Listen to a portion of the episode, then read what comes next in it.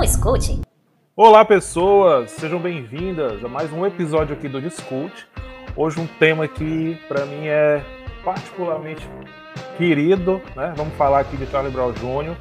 E como sempre, os dois parceiros de guerra aqui, Felipe Barreira. Como está, Felipe? Melhor agora. Tudo bem, pessoal? Satisfação sempre. Senhor Igor César. E aí, galera? Tudo bem? Tudo tranquilo com, com todo mundo aí nesse calor absurdo no Brasil? Sempre um prazer estar falando aí de Charlie Brown Jr., né? Assim, deixa saudades da galera dos anos 90 e 2000 aí. É, é maravilhoso. E vamos que vamos, um momento de emoção. o documentário Chorão, Marginal Alado, tem direção de Felipe Novaes e é um filme que apresenta a trajetória de vida e carreira do líder do Charlie Brown Jr. Contando com depoimentos de amigos e familiares, o longa traz ainda várias imagens e turnês e bastidores, que ilustram o que se relata aí sobre a complexa história de uma das maiores estrelas do rock nacional. O filme tem a produção da Bravura Cinematográfica e em coprodução com a MTV Brasil. E você pode encontrar aqui no Brasil para assistir no streaming Netflix ou no Paramount Plus.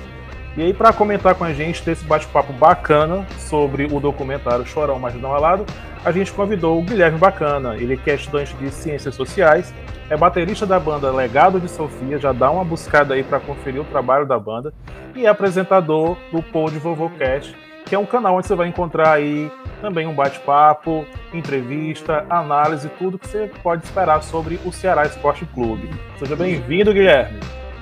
Fala, galera. É, obrigado pelo convite. É um prazer estar aqui conversando com vocês. É, já tive o prazer de conhecer vocês três pessoalmente, né? O Paulo numa situação bem engraçada. o Igor para fazer aquela resenha de futebol e o Barreira aí que já é um amigo pessoal meu aí já de desde 2014, 2015 aí, onde a gente troca uma conversa aí sobre a vida, angústias, reflexões e um belo dia eu assisti o documentário e ele falando do, do projeto de vocês. De cara eu falei, cara, é, leva o documentário marginal a lado para trocar umas ideias com a galera. E de repente, né, a gente vinha conversando aqui antes, né, eu fui surpreendido hoje. que seria que seria é, um bate-papo, que seria convidado. O, o, convite já tinha sido feito, né? Só não sabia que seria hoje. Mas foi uma honra, e é sempre uma honra estar é, recebendo esse convite e ter esse bate-papo com vocês, principalmente é, sobre o Charlie Brown Jr., sobre o Chorão. Olha, quem quiser saber qual foi a situação inusitada aí que eu conheci o Guilherme, chega lá no Instagram para perguntar, viu? Entra lá no direct e conversa com a gente, que a gente tá sentindo falta dessa interação aí. Vou já mandar meu direct, porque eu vou querer saber, né? Eu tô aqui curiosíssimo agora. É. E vamos que vamos. Ô, ô, Guilherme, uma coisa que a gente observa muito nesse documentário, e até por conhecer né, o, o Chorão, por acompanhar o trabalho do cara e da banda, é, é o fato de você ter o rock ali muito além do que um, um gênero musical, um estilo, para ser o trampo do cara, para ser o trampo da banda, mas como um estilo de vida mesmo, né? E aí eu acrescento a isso uma coisa que o Chorão sempre falava sobre o skate, que ele fala que skate é estilo de vida, né? Tem uma hora que ele coloca lá que ele inclusive pensava em, em composições aonde a, a, música acompanhasse o, o, freestyle que ele ia fazer ali no skate, né? E é muito massa como a, o cara pensava rápido assim e fazer associação de uma coisa a outra. É, e a primeira coisa que a gente vai comentar é sobre o rock, né? E para ele em particular o skate como de fato um estilo de vida, né? É, o, o, o rock, né? O estilo musical, ele tem muito é, essa marca forte, né? É, você meio que reconhece um roqueiro assim de longe quando você vê no meio da rua, né? É, não estou querendo limitar é, o estilo do rock a estilo de roupa, né? Porque a, isso também, isso também é, né? É, como aqui é um podcast, né? Já estou aqui todo fardado aqui de Linkin Park, bem característico ali do, dos anos 2000. E é uma maneira de se expressar, né? O, o Chorão, né? Trazendo falar de rock no Brasil, skate, é impossível não falar do, do Chorão. Ele tinha essas, é, essas suas várias maneiras de se expressar, né? Seja através da música, seja através do skate. E o, o rock, às vezes, é, com essa maneira de, de se expressar, às vezes, é, a gente coloca muito para fora ali angústia, né? Digo isso que hoje eu faço parte de uma banda chamada Legado de Sofia. E quando eu fui começar a fazer parte dessa banda, é, eu não sabia o que era tocar um som autoral, né? Essas vibes do tipo. sempre toquei covers do, do, do Linkin Park, essas vibes. E um amigo meu sempre falava assim, cara, covers para mim, tipo, as bandas têm uma importância, não tenho nada contra o projeto cover e tal, mas experimenta tocar um som autoral e quando eu toquei, quando eu tive o prazer de escrever uma letra e ouvir aquilo sendo colocado para fora, seja eu tocando, seja o cara botando para fora o que eu, o que eu escrevi, algo do tipo, me deu uma sensação muito assim é, de alívio, cara, assim, de você expor mesmo, de se entregar, tá entendendo?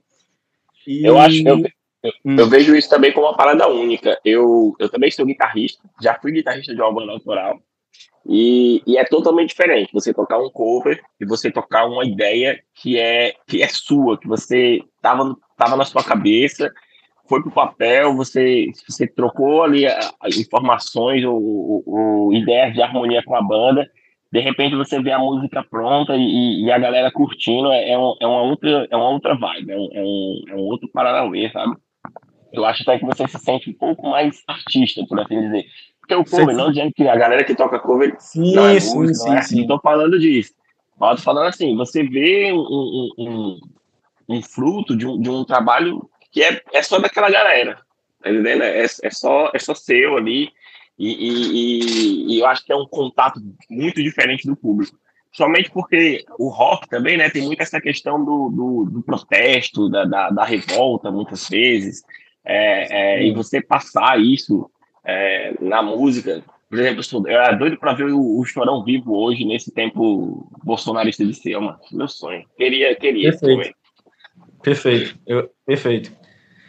Não, então, é, aproveitando essa deixa do, do Igor, que ele fala do rock é, e do chorão especificamente em tempos tão sombrios como esses que a gente tem vivido, e aí eu, eu coloco a questão da, da especificidade do gênero, do, do, gênero musical rock, que, como você bem falou, está atrelado a um estilo, né? Não só um estilo de vestimenta, é, não só um estilo visual, né? O cabelo comprido, o Chorão mesmo tinha o cabelo comprido quando ele era mais novo, você consegue identificar isso, as tatuagens que vão preenchendo o corpo, é, enfim, uma série de, de detalhes que fazem, fazem um roqueiro. Mas para além de você ser um artista e colocar ali, ainda mais o Chorão, que era um letrista, era um compositor, não era só um intérprete, né, um, um grande vocalista, mas ele também escrevia.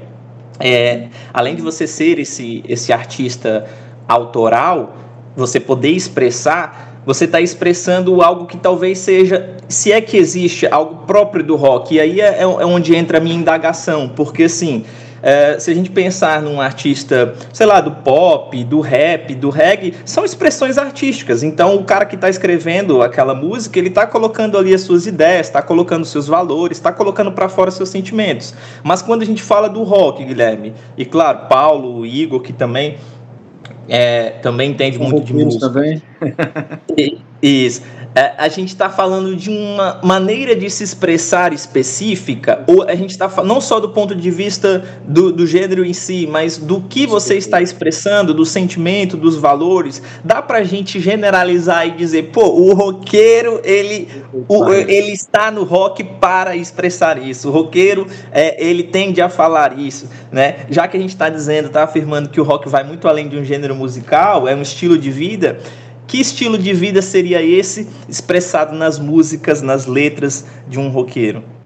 Excelente colocação e, e vários questionamentos aí, porque se você for pegar o rap, ele também tem seu estilo, ele também tem suas expressões, as pessoas também colocam para fora suas indagações.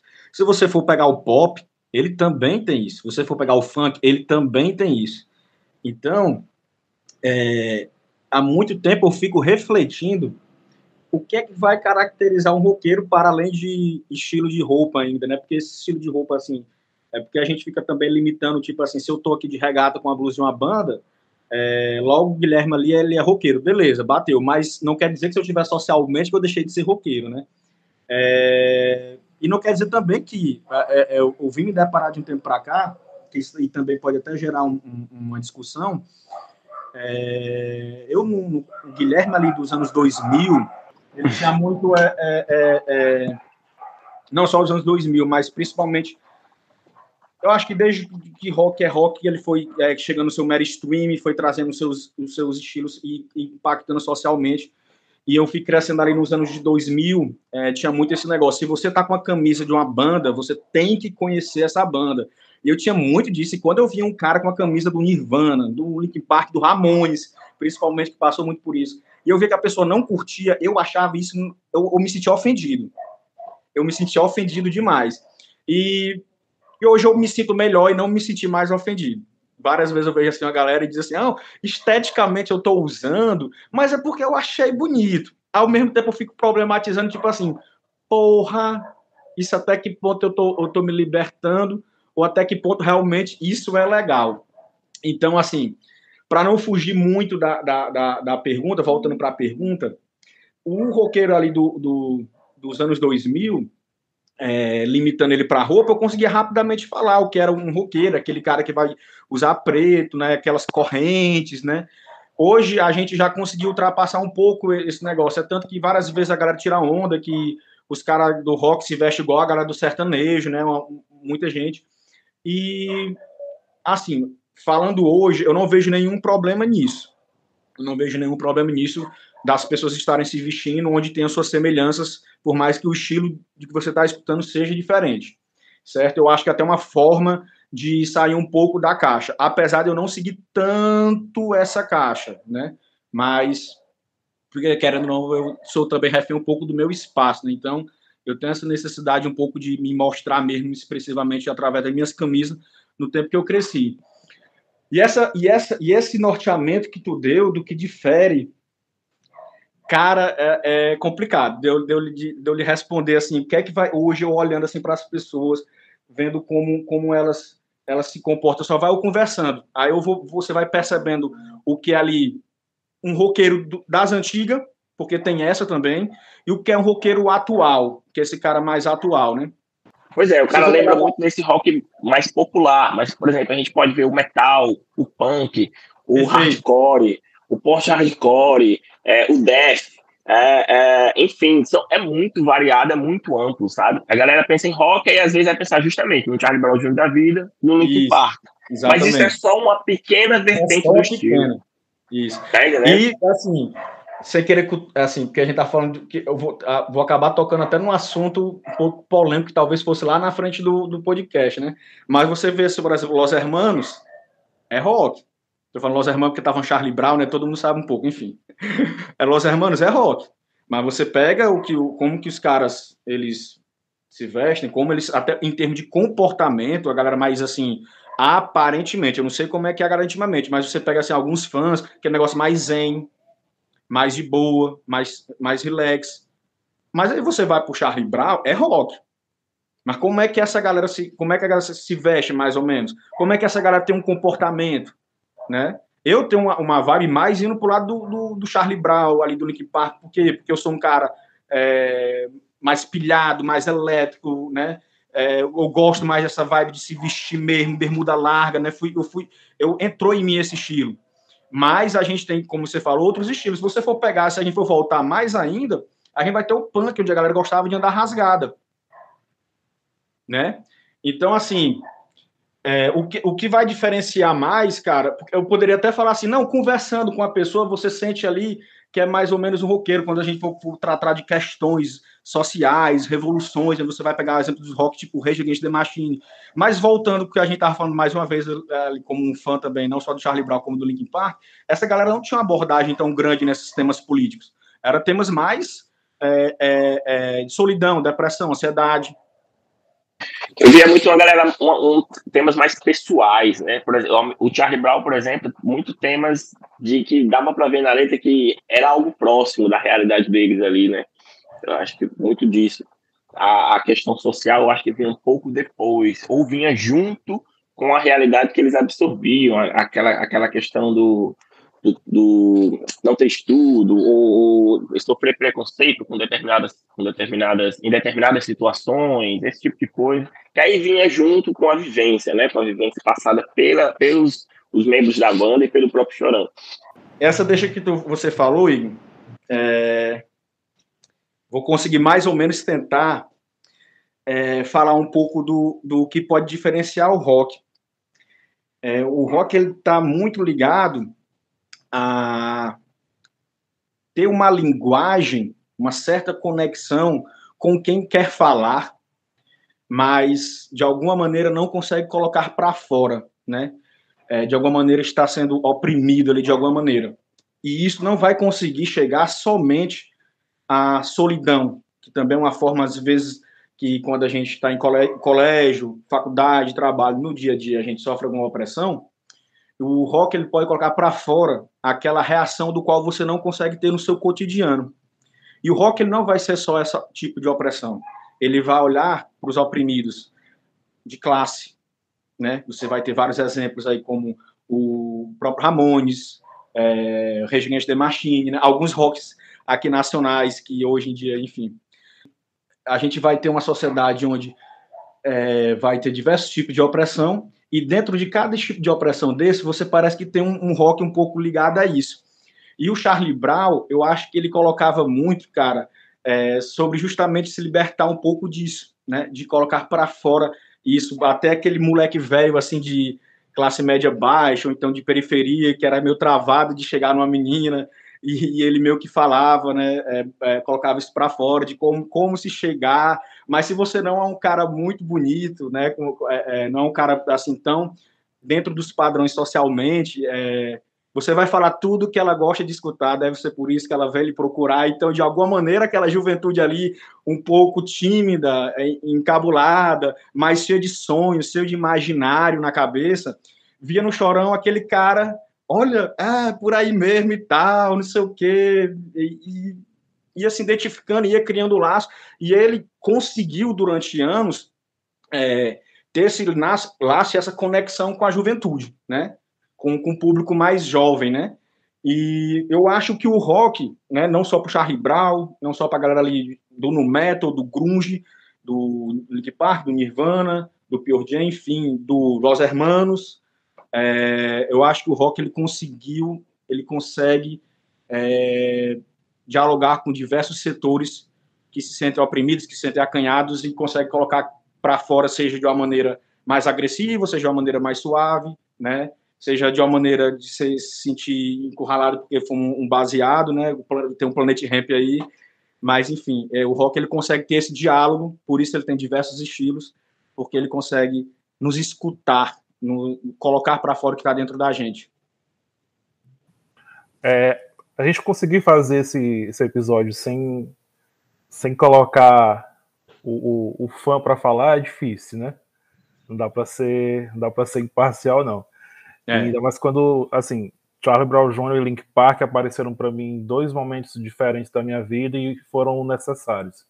São duas bandas necessárias, né? Que, que infelizmente tem, tem além disso em comum, tem, tem uma tragédia em comum também, né? Que, que doeu pra caramba a, as duas vezes. Mas um, tentando olhar para além disso, assim, de uma visão geral do rock nacional, eu vejo o Charlie Brown Jr. como algo que realmente marca um período é, onde você não consegue comparar com nada e aonde o rock chega onde não chegava, né? Porque assim, é, é muito bacana isso que, que o, o Guilherme vem falando, e é muito massa quando você fala que é muito melhor chegar e conversar com alguém para entender se aquilo ali é um roqueiro, porque de fato é, é a maneira mais fácil de fugir do estereótipo, de você olhar para alguém na rua e dizer que aquilo ali é, é, A ou B, classificando por gênero musical e tal. Acho que essa troca da conversa realmente é mais válida. Mas é, é, muito louco, porque assim, a gente fala de, de duas décadas, 90, anos 2000, e que a galera tava revisitando, regravando Barão Vermelho, Legião Urbana, Engenheiros do Havaí, Paralamas do Sucesso, você fica assim. Aí aqui e lá surgindo uma banda que, que dava certo, sabe? Quem vinha depois já vinha numa pegada já bem Charlie Brown, quando você vê Detonautas, você, já, você cria uma. gera uma comparação ó, esse cara tá querendo ir por esse caminho aqui. É, e não tem, né? É aquela coisa, você quer pensar muito na política, você quer, pô, filosofar e você botava uma pitch ali para escutar, para você ficar puto com, né, com, com a situação política do país. E aí você tava na deprê, você colocava lá, não mais o Nirvana, mas o Chorão com a letra dele que, que fazia você parecia que o cara tava te entendendo, né? E tem uma, uma frase do, do, do Chorão, cara, que assim, eu levo pra vida, que a gente que tá na, na luta aí, né, como professor, como morador de periferia, enfim, como as coisas que a vida coloca pra gente, ele fala, é, mas quando não se pode mais mudar tanta coisa errada, né, vamos viver nossos sonhos, temos tão pouco tempo. E às vezes você fica assim, cara, o, o nossa vida e nosso sonho tem que ter o mesmo valor mesmo. Aquilo que eu quero para mim, que me realiza, que me deixa satisfeito, que me deixa bem, sabe, um fim de semana com a família, um, uma cerveja com os amigos, uma conversa dessa daqui, ela tem que ter o mesmo valor da minha militância, da minha luta política, sabe, da, do, do gás que eu possa dar numa manifestação, da aula que eu dou para os meus alunos. E, e o Chorão conseguia sintetizar isso de uma maneira muito louca. Quando o cara trazia o rap e o reggae no meio disso tudo, cara, ele chegava onde o rock não chegava, porque uma galera assim, pô, nunca escutei Renato Russo na minha vida. Ah, Cazuza nunca se comunicou comigo, até porque as viagens do Cazuza eram muito da cabeça dele, individual, assim, de uma maneira bem, sabe, bem metafórica. Aí vem esse cara muito louco andando de skate no palco, sabe? E que não tem problema nenhum de no meio de um acústico ele soltar 300 palavrões. Você vê uma banda dos anos 80 quando ia para um acústico da MTV, colocava lá uma orquestra, ou então pelo menos um, umas quatro pessoas lá tocando, fazendo uma versão com, com, viol, com violinos e tal. E quando o Charlie Brown foi para um acústico, os caras tocaram guitarra, como, tocaram violão como ninguém nunca tinha visto antes, velho. Você ficava assim, pô, eles vão quebrar, velho. Essas cordas vão arrebentar agora aqui, porque os caras não se controlam. Sabe? O, o, o campeão deve ter colocado a perder ali uns três microfones, só de saliva, fazendo os beatbox dele. E assim, era muito foda-se mesmo, sabe? Então, havia uma, uma, galera de periferia que não era do rock, que não curtia o rock, não era galera de classe média, não era galera universitária, era uma galera que curte e curtia e curte funk, pagode, sertanejo, e que de repente estava ali pirando com o rock, sabe? O Charlie Brown Jr. ele abriu o, uma, foi uma porta de entrada para uma galera conhecer o rock. E, e isso para mim, cara, já é assim a contribuição da vida do cara comentário do Paulo, assim, quase que eu me emocionei aqui agora, porque você vai lembrando do acústico, você vai lembrando assim, você vai lembrando de quando eu, eu Pivete, eu me encantava vendo aquilo dali, eu ficava, meu Deus esses caras são demais. E perfeito demais, Charlie Brown chegou onde é, o rock não não estava conseguindo chegar, porque ele justamente isso, como o Paulo tá, ele quebrou, ele quebrou padrões, né?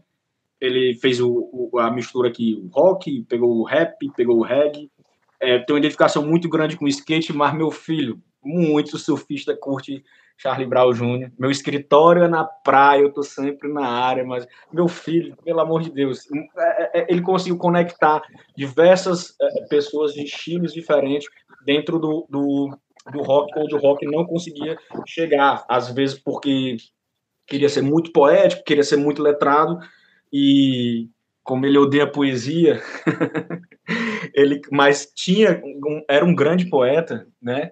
E ele conseguiu, é, é, de uma maneira simples na letra, mais profunda, chegar na, na, nas pessoas onde o, o rock às vezes chegava, mas parecia que não abraçava, né? E principalmente para você que é novo, cara, assim, é, eu tinha o que naquela época, uns 12, 13 anos, o meu primeiro Ceará Music, eu vi aquele cara em cima do skate, e cantando, eu fiquei, que é isso, cara? O cara tá em cima do skate, uma pista de skate no palco. Ah, Guilherme, você virou skatista? Não virei, mas os meus sapatos que, que, que eu uso até hoje são de skatista. Eu nunca subi no skate, não, já tentei cair várias vezes, não quis conversa. Mas eu, eu passei a admirar a galera do, do, do, do skate por causa disso, por causa do Charlie Brown. E até hoje, né, o, o Barreira vem muito com a gente, sabe muito como eu me visto, meus sapatos é, é, é, é sempre da linhagem de skatistas é tanto que já, já fui abordado com uma galera falando assim: você anda de skate? Aí eu já respondi várias vezes: não, mas é porque eu escutava muito Charlie Brown. e me influenciou isso aí. É, então, assim, é, o que o Paulo falou, assim, foi muito cirúrgico, assim, é, o Charlie Brown, ele conseguiu, é, além de conectar gerações, ele, ele marcou, na verdade, né? Porque o que acontece? Você vê várias bandas, né, que elas, meio que desde muitos anos, elas conseguem ficar na mídia, ali, né? É, vou tentar trabalhar com exemplos, né? Você, você pega, por exemplo, o Red Hot Chili Peppers, desde ali, é, final dos anos 80, começo dos anos 90, final dos anos 90, começo dos anos 2000, até hoje o Red Hot lança, ele, ele consegue, cara, faz, é, chegar na mídia, ele consegue ter um sucesso. Você pega aqui no Brasil, é, vou pegar o Capital, tá ali desde o final dos anos 80, consegue ali emplacar com a acústica, consegue botar um sucessozinho ali e chegar na, na, na galera. Mas essas, é, é essas bandas que eu estou dando exemplo e mais ou menos a mesma vertente delas, eu não consigo ver band, é, elas como bandas que marcou uma geração.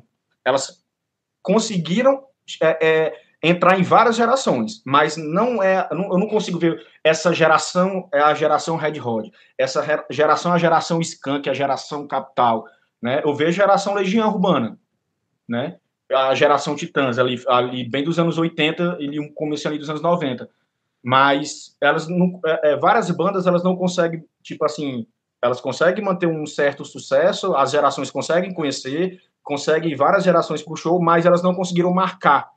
A geração dos anos 2000, ela é muito geração Charlie Brown, ela é muito geração Linkin Park, ela é muito geração Limp Bizkit, né? E o Charlie Brown ele, ele, ele conseguiu nisso daí também se diferenciar, deixar uma marca. Estamos aqui em 2021 falando dele. Cara, e assim, a, a, gente às vezes nem percebe que a música hoje colhe essa influência. Quando você vê um, um feat de Emicida com Pitch e você normaliza, nossa, ficou massa. Aí tem tudo a ver. Tem tudo a ver porque a gente se acostumou com essa ideia. Sabe, você viveu um momento nos anos 80 onde seria muito massa se você tivesse um Legião Urbana da vida compondo alguma coisa com, com Mano Brown. Ou com a cena do rap da época. Sabe, até pela necessidade política ali. E aí, quando vem esse acústico, mais uma vez falando dele, cara, esse acústico para mim é tão marcante. Eu ganhei o DVD dele numa festa de Natal, deixei minha família todinha lá comemorando Natal e fui para casa colocar o DVD para assistir na hora, assim. Mas enfim, o cara pega e além né, de trazer a, a Negra ali, o Marcelo D2, o cara coloca o RZO tocando terror ali, véio, sabe? E aí você fala, pô, que negócio massa, velho, que negócio massa. Então hoje a gente colhe algumas coisas que é fruto dessa coragem que, que o Charlie Brown Jr. teve de, de ousar mesmo, de arriscar, né? E que bom, cara, que massa, porque assim, ele não tá aqui agora nesse momento que a gente está vivendo essa loucura no, no país e no mundo mas, pô, quando a gente vê parcerias como essa, tipo Pitch e Emicida, a gente percebe como né, é, o cenário cultural de hoje colhe é, essa coisa que o, o Chorão colocou. Eu só vejo, eu só vejo o cenário hoje um pouco invertido. Eu acho que esse espaço que o Charlie Brown ocupou, que, que como o Guilherme falou, é, eu, eu, não vejo essas bandas de rock atuais, ao menos atuais que eu digo assim, que ainda estão no cenário musical, tão marcantes para essa geração como foi o Charlie Brown Jr. da nossa. Mas eu já vejo o cenário do rap. O cenário do rap, ele, ele ocupa esse espaço hoje. Hoje você você fazer um pegar uma música do Jonga, uma música do, do Coruja, uma música do, do BK, sei lá, o, o, próprio Mano Brown, o, o Emicida, é, é, é, é, eu vejo muito essa, essa, essa coisa do que tinha o Charlie Brown nesse rap de hoje, sabe? Esse espaço de, de, de, de falar mesmo o que a gente vive, se comunicar com o jovem. Eu, meus alunos, basicamente todos, escutam rap hoje. Assim, agora vai perguntar se alguém escuta Capital Inicial, se alguém escuta Engenheiros do Havaí. Pode até escutar, mas vai, vai, pergunta se é marcante, o cara fica ali, tá entendendo? E hoje eu acho que no cenário atual não temos uma banda como o Charlie Brown, no cenário nacional, que eu tô falando, né? é, que, que, que marca assim, o estilo como eles marcaram, sabe? Eu acho que é, esse espaço 2011 2020 está devendo nesse sentido, sabe? E eu acho que isso não significa é, fazer um julgamento de quem é melhor, quem é pior, né? Que banda é, é, é mais banda, que banda é menos banda. Porque não se trata disso, né? Não se trata disso. Se a gente for falar, por exemplo, do rock nacional, não tem como não falar do Raul Seixas. Só que é o pai do rock, né? De certa forma, é o pai do rock nacional. Só que o Raul Seixas, como o Paulo falou, ele era escutado por um grupo muito específico de pessoas. E o que é muito massa no, no Charlie Brown é justamente essa, essa ideia de, de agregar, né? É, de certa forma, faz uma crítica com o mainstream é, e, e, as músicas estão ali para mostrar isso, as falas deles do, do Chorão especificamente estão tá, tá, ali para mostrar isso, né? É, como ele ele se, se intitula como marginal, ele até tatua no braço dele, né, Marginal Alado, que é o, o título do, do, documentário. Então ele está à margem dessa sociedade, mas isso não significa dizer que ele não dialogue com os diferentes, pelo contrário. E o documentário é muito feliz quando o documentário traz o Otto, quando o documentário traz o Zé Cabaleiro, é, quando o documentário dá voz a há pessoas que não são do assim não, não são não só fazem rock né estão muito mais do MPB né? E é muito bacana isso porque o Charlie Brown representa essa mistura toda.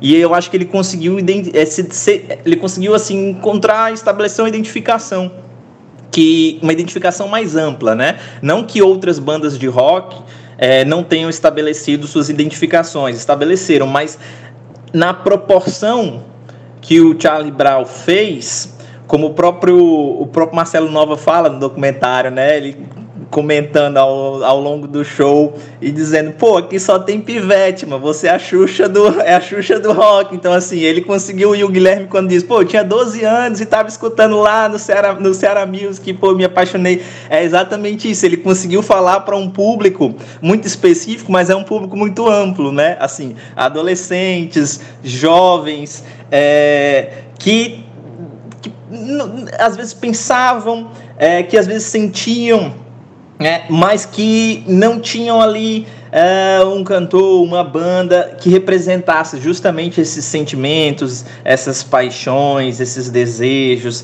essas, essas inconformidades. E eu acho que o Charlie Brown ele consegue fazer isso, né? Então a gente parte do ah, o rock enquanto um gênero específico, mas também enquanto um estilo de vida, é, mas ao mesmo tempo a gente encontra especificidades no, no Charlie Brown em si, de como ele foi importante para o cenário da época. Isso é muito legal, né?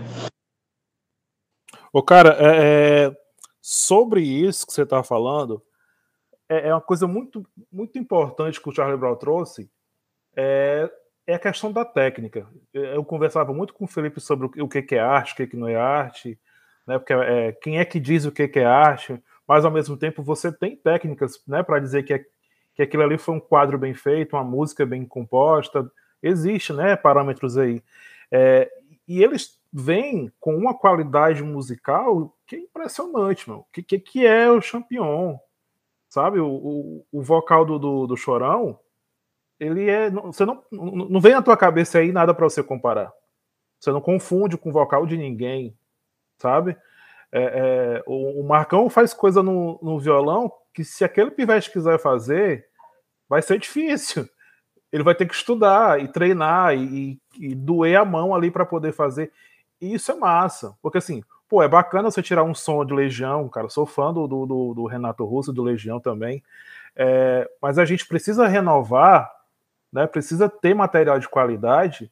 E para ter material de qualidade, essa juventude também tem que dominar essa técnica de saber compor, né, de saber ler a sociedade ou ler os próprios sentimentos e colocar aquilo ali no papel e para transformar aquilo ali em música, saber mesmo tocar, cara, ser um bom baterista, um bom baixista, um bom guitarrista. E, e a qualidade do Chorão e do, de todo o Charlie Brown Jr. é mais do que atestada aí por todo mundo, né? É, é, então é aquela banda que diz assim, pô, os caras são totalmente rompidos aí com, com o erudito. Os caras não estão aqui para, olha, como a gente sabe tocar, olha, vou fazer meia hora de solo aqui para você ver como eu, eu sou o máximo. É não, você tá curtindo essa música aqui, ó, pancada, que você tá aí pulando, você não consegue ficar parado, você tá agitado. Mas para fazer esse som, a gente se garante no que a gente faz. E aí faz com que a galera que curtia e curte, assim, pô, eu quero fazer isso aqui. E para fazer isso aqui, você vai ter que ser um músico de qualidade. E isso, cara, tem uma importância assim fundamental para a música. Agora, tem dois pontos que eu queria perguntar ao Guilherme. É, em relação a isso que o Paulo falou, né? Porque eu confesso que eu não sei, é uma percepção individual, não tem, não tem nenhum, nenhum elemento concreto, objetivo para poder afirmar isso. Mas eu, eu, eu, não sei até que ponto esse reconhecimento técnico do Charlie Brown de fato se efetivou no, no mundo da música é, e, e, no público no geral, vamos dizer assim. Porque às vezes, por ser do rock, né, e por ter aquele estilo, um estilo rebelde, é, por não ter papas na língua, por falar palavrão, por usar droga, certo? Muita gente, pô, talvez tenha, tenha estigmatizado demais e ah, isso aí é, é só porcaria, isso é besteira, entendeu? Isso, isso aí não, não tem qualidade. Né? Quando na verdade tá ali no próprio documentário, você trazendo artistas é, que estão atestando a qualidade. E não só a qualidade da banda, mas e não só a qualidade do vocal, mas a qualidade da letra também. Né? E isso é muito bacana, porque eu confesso que não sei se esse reconhecimento técnico ele de fato existe no conjunto do, da sociedade ou no conjunto dos, dos artistas, né? Não sei até que ponto existe um preconceito que impede a galera de atestar essa qualidade. Então, eu pergunto ao Guilherme nesse sentido, né? Se o Charlie Brown, se ele acha que o Charlie Brown é, é, tem esse, esse, devido reconhecimento do ponto de vista técnico. E aí eu já emendo com a outra pergunta, que é justamente sobre. Porque me parece que no documentário a banda é, ela é diminuída. Claro, o documentário é chorão, o marginal alado. Mas em muitas falas, parece que, pô, o, o o Marcão, a galera ali é só qualquer um, o que eles fazem, qualquer um, qualquer um pode fazer, sabe? Porque quem é o bichão da banda é o Chorão, certo? É, e ele não é só o vocal e não é só o letrista, ele é o produtor, né? Então, e, e aí aparecem várias cenas, né, dele, pô, toca, faz assim, faz assado. Então parece que tudo passa por ele e diminui. Essa é a percepção que eu tive, né, do documentário, e diminui muito. Aí você vê o, o menino falando, pô, mas a banda é do Chorão, ele não foi ele que, que é o João Gordo isso, né? Não foi ele que criou, não foi, né? É, e aí eu, eu, eu, eu, até onde eu, conversei com o Guilherme em outras ocasiões, muito antes da criação do nosso podcast, do próprio documentário, a gente discutiu um pouco sobre isso, como a banda é, é uma puta banda, né? E eu acho que o documentário peca nesse sentido, porque diminui demais os outros, os outros músicos. É, a gente tanto já conversou muito sobre isso, como também é, a gente questionava muito em relação a o que é que faz uma banda ser boa, né?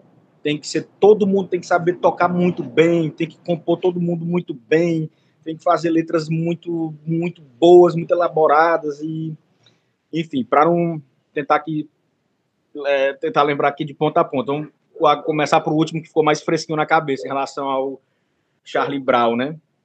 É, sim, tem muita é, é, ligação o Charlie Brown, tipo assim, é esconder muito a banda, né? O Charlie Brown ser como se fosse o chorão. Talvez seja por quê? Por que isso? Realmente não tem como não falar Charlie Brown, não falar de Chorão, não tem como não falar de Chorão, não falar de Charlie Brown, até porque o Charlie Brown já viveu sem todos os integrantes da banda, né? Aquele, aquele que, que construiu.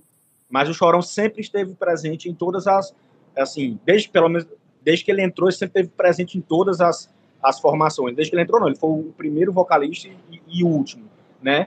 E o Charlie Brown já viveu ser um campeão, né? É, desde que o Pelado saiu, ele não volta. É, o Castanho começa e volta depois. Marcão também. E o Charlie Brown, ele, ele teve é, é, é, as suas diferentes formações. Mas em todas as formações, quem estava presente em todas nelas era o Chorão, que estava presente em todas nelas a, o compositor do Charlie Brown, o único era ele, era o, o, o Chorão. Então, assim, e apesar de ser vocalista, ser aquele cara que, querendo ou não, trouxe para a juventude esse cara de cantar com skate, é, é, microfone nas mãos e o skate no pé, é, marcou muito, tá entendendo? O Charlie Brown, a banda, os membros têm toda a sua importância, mas querendo ou não, o Chorão ele, ele marca não somente por ser cantor, não somente por ser vocalista. Ele tem outras outras marcas que os diferenciaram dos outros integrantes, mas sim, eu concordo que existe um, um, uma diminuição muito grande na banda, até porque todos os bateras que passaram no Charlie Brown Jr. É, eram de qualidade mesmo, assim, de, de serem bons mesmo, guitarristas, baixistas, é, o Champion tinha seu diferencial também é, em relação a tocar baixo, fazer beatbox, né, não era algo comum a se fazer, né, é, as parcerias de rap que tinha o Charlie Brown metendo os rap, era o, o, o Champion no fundo metendo os beatbox, é tanto que é, é, apesar do, do Charlie Brown ter continuado sem o Champion, foi sentida a ausência do Champion quando saiu. Então, assim, eu eu eu, é, eu entendo o porquê disso, desse negócio do chorão com Charlie Brown ser maior, né? Eu tenho um certo entendimento, porém, eu jamais posso aceitar é, a diminuição assim da banda, né? Eu acho que sim, eu acho que é válido, sendo bem sério, sendo bem honesto, assim, é, pode ser um pouco problemático, eu vou falar, mas eu acho que o Chorão, ele é o cara do Charlie Brown, sim. Não é pelo fato só de ser cantor, não. É, a gente tem outros exemplos onde outros membros de banda se destacam, mas no caso do Charlie Brown não é pelo simples fato dele ser vocalista, é pelo simples fato dele ser o Chorão que trouxe a marca do, do, do Charlie Brown. E se não fosse o Chorão, não, não não seria Charlie Brown, beleza. E os outros integrantes? O Charlie Brown poderia ser, mas não ia ter a mesma força, mas seria Charlie Brown. É, eu acho que sim, o Chorão merece um reconhecimento maior, sim. É, pode ser problemático que eu estou falando, mas eu, eu, eu, acho que sim. Mas a, a, banda ser basicamente esquecida, não. Isso aí não, porque é, foi um conjunto de obra muito, muito bem feito e muito diferenciado, onde cada um tinha o, a sua singularidade, né? E, e colocava isso para fora de uma maneira bem, bem peculiar. Eu, eu vejo em dois pontos, certo? Quando se fala de banda, no caso. É, por que o Chorão é tão marcante?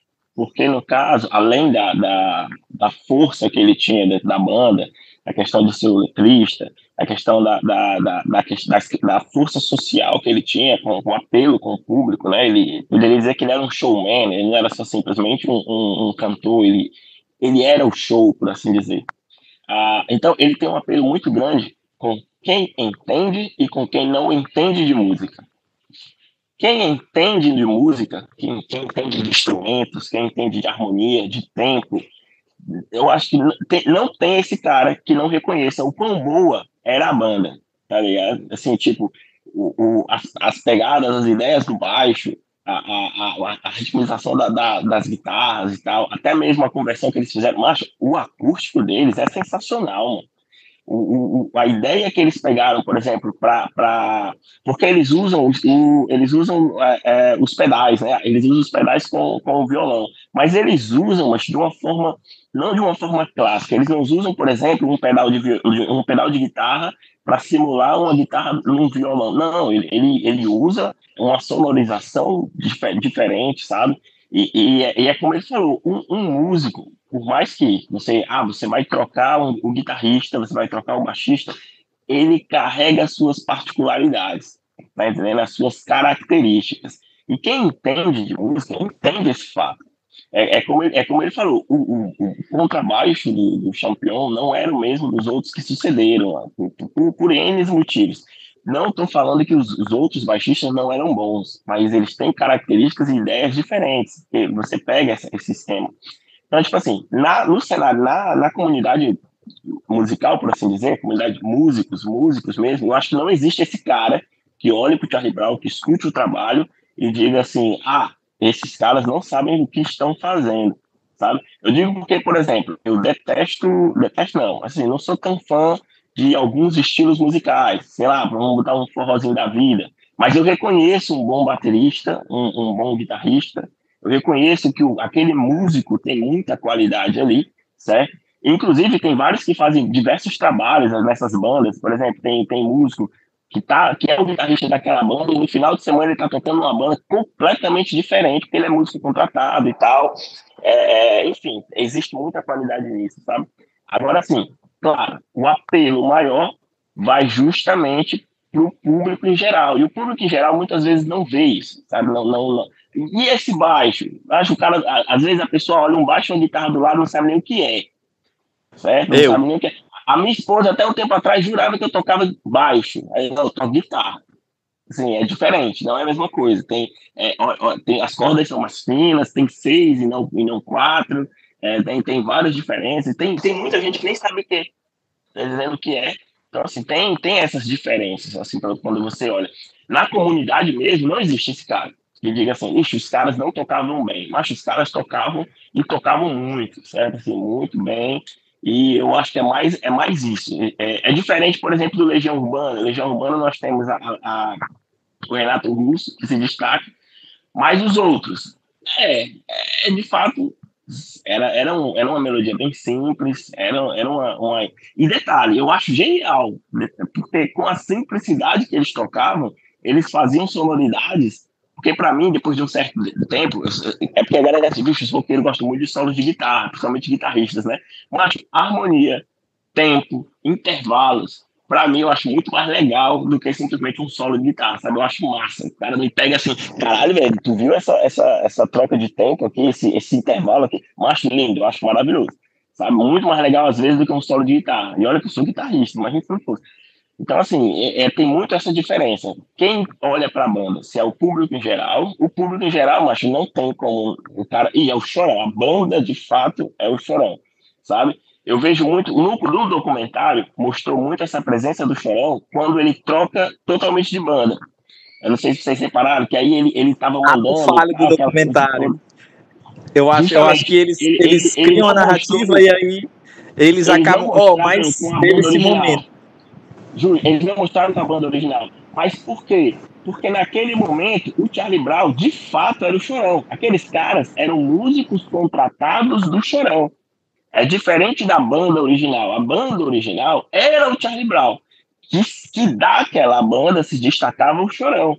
A, a, as outras formações não. Era o chorão, o dono da banda, Charlie Brown Jr., que contratou os caras para continuar com o nome Charlie Brown Jr. e tocar para ele sabe? Eu acho que faltou um, esse, esse, o documentário errou nesse ponto. Ele, ele criou justamente essa narrativa em um outro momento da banda, sabe? É, eu queria ter visto esse essa mesma discussão, que eu acredito que é justamente um dos motivos que gerou parte da separação deles com a banda original, sabe? A, é, faltou um pouco disso, assim, com, com, com, os membros originais da banda, sabe? Que teriam, que eu acredito eu que teriam mais voz do que os músicos contratados depois.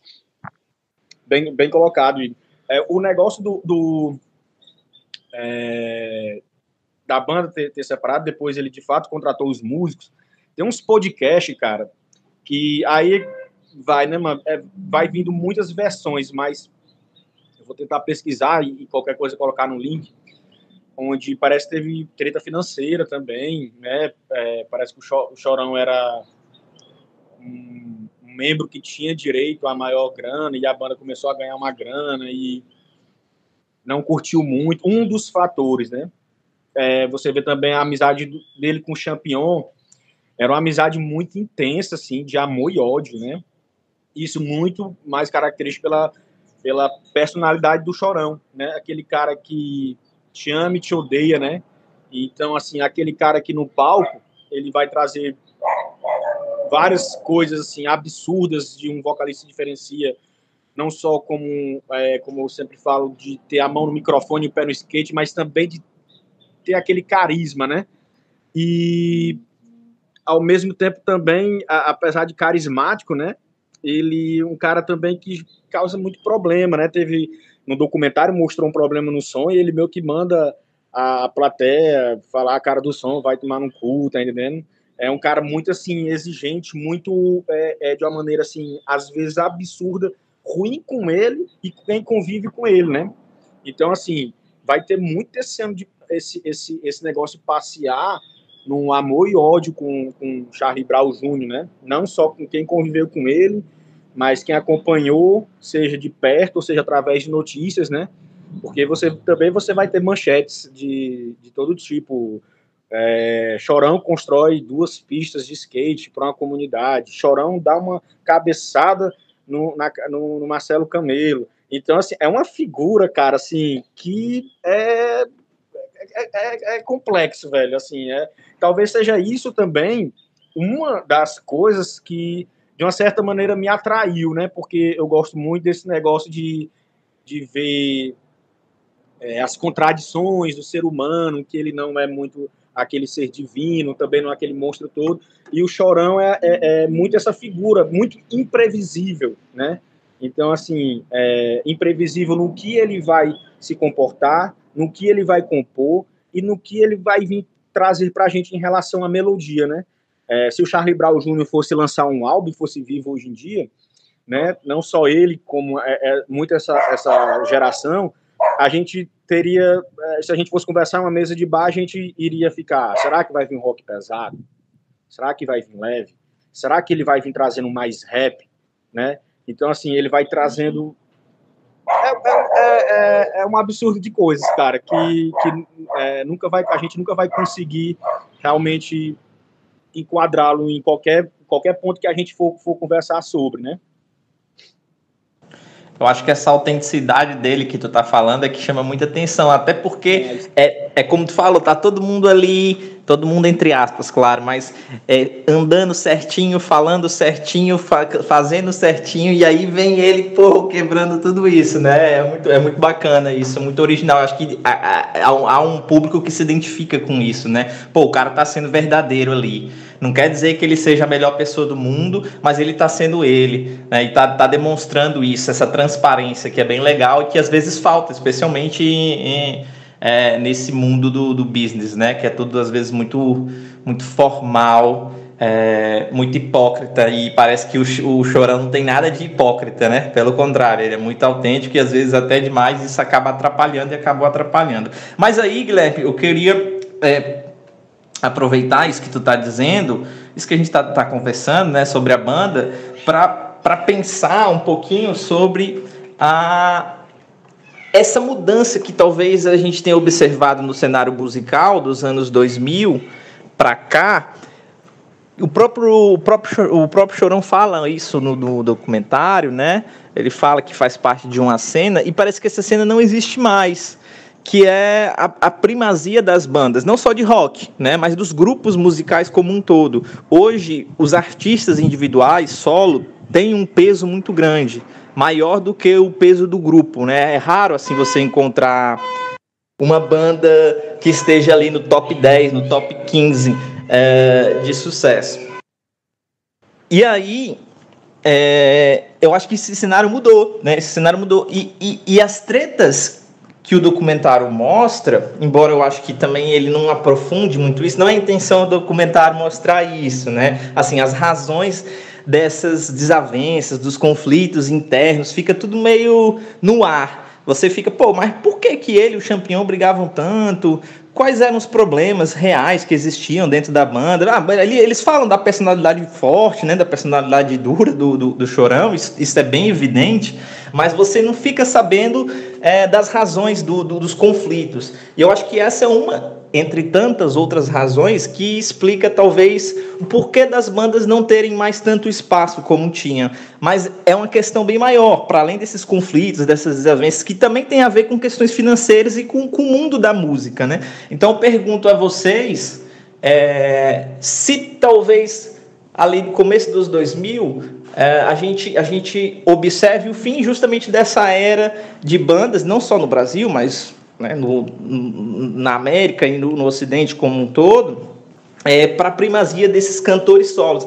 Se o Chorão tivesse vivo hoje, a gente está falando muito sobre isso, né? Estaria o Chorão numa banda ou seria o Chorão um cantor, um cantor solo? Né? É, e por quê? O que, a que se deve isso? Quais são as mudanças que ocorreram de lá para cá que talvez tenham nos levado para este caminho? É, agora tem, além de mim, tem mais dois caras aí do mundo da música que com certeza vão complementar a minha fala, mas é porque esse questionamento, Barreira, é, é, foram tantas mudanças, cara, que tem muita coisa assim que eu meus olhos não veem ainda, né? Vou conseguir ver o que está bem óbvio para mim e de como isso pode ter impactado, não só poderia ter impactado, né? Já estava começando a impactar o Charlie Brown, como vem impactando outras bandas, né? É, e impactando quem está surgindo, né? quando eu era muito novo, assim, nesse tempo de encanto, né, com, com Charlie Brown, digamos que era uma fase bem de encanto, realmente, de fato. Porque é, eu escutava, eu, na verdade, não escutava pouco. Você escutava mais do que você via, né? Eu tinha o que na época? As rádios para escutar, então eu ficava o tempo todo nas rádios, nas rádios o tempo todo. E quando eu escutava o que os meus ouvidos me agradavam, ficava tentando imaginar como é que era aquilo. Então, quando eu via o Charlie Brown, o Linkin Park, o Korn, na, na TV União, que era o canal onde eu poderia ver as coisas, porque eu não, eu, eu não tive acesso à MTV, né? Mas eu, eu tinha acesso à TV aberta, que era a TV União. Eu, eu sempre costumo falar que eu nunca conseguia ver o clipe todo. Eu sempre via da metade para o fim. Porque do começo para a metade, eu tava correndo pela casa gritando.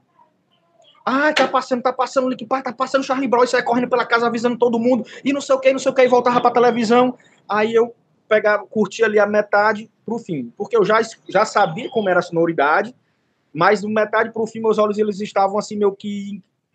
Caralho, eles são assim, cabelo é assim, a roupa é assim e tal. E criava aquela paixão, né? Hoje, é, as pessoas elas não só escutam, como elas vêm de uma maneira muito, muito mais fácil. Né? Elas não precisam passar horas, horas e horas e horas esperando, por exemplo, a TV União, na hora que ela bem entender, passar uma banda que eu gosto. Agora, se eu quiser, por exemplo, hoje, não, hoje não, mas ontem, ontem é, você publicou nos seus stories uma música do Linkin Park, né? E aí on, acabou que eu pá, comecei a ouvir assim, 5, 6, 7, perdi a quantidade de, de vezes, né? Deu, deu gatilho do Chester em mim. Aí eu comecei a, a ver várias várias vezes. Há 20 anos atrás, eu não, eu não conseguiria fazer isso. Eu teria que ligar para. Não era Rádio Mix, era Rádio Max. Opa, gostaria de ouvir a música tal do Linkin Park e ficar ali na, na, na, na rádio. Então, assim, nós temos um público que ele. Assim, não vou dizer que não, é, não tem um encanto que a gente tinha. É impossível, não dá. Porque eles têm a, a hora que eles querem, assim, realmente de fato. Eles têm sim o um encanto deles em relação a ver e escutar, mas, cara, assim, não compara com, com da geração da nossa. E, e quanto mais você vai voltando, aí que, que o encanto ele vai aumentando essa, essas vibes, né? A, a não sei até que ponto isso é, é, é positivo, cabe a gente refletir. Aí vai entrar também um, um segundo ponto. É, você tem ali muito conflito do Chorão com o Champion o que será que deve ser muito esse conflito, né? Que é que é, é, o Chorão era o compositor do Charlie Brown, né? E possivelmente, possivelmente não, com certeza ele dava seus pitacos na banda, como ele queria e tudo mais.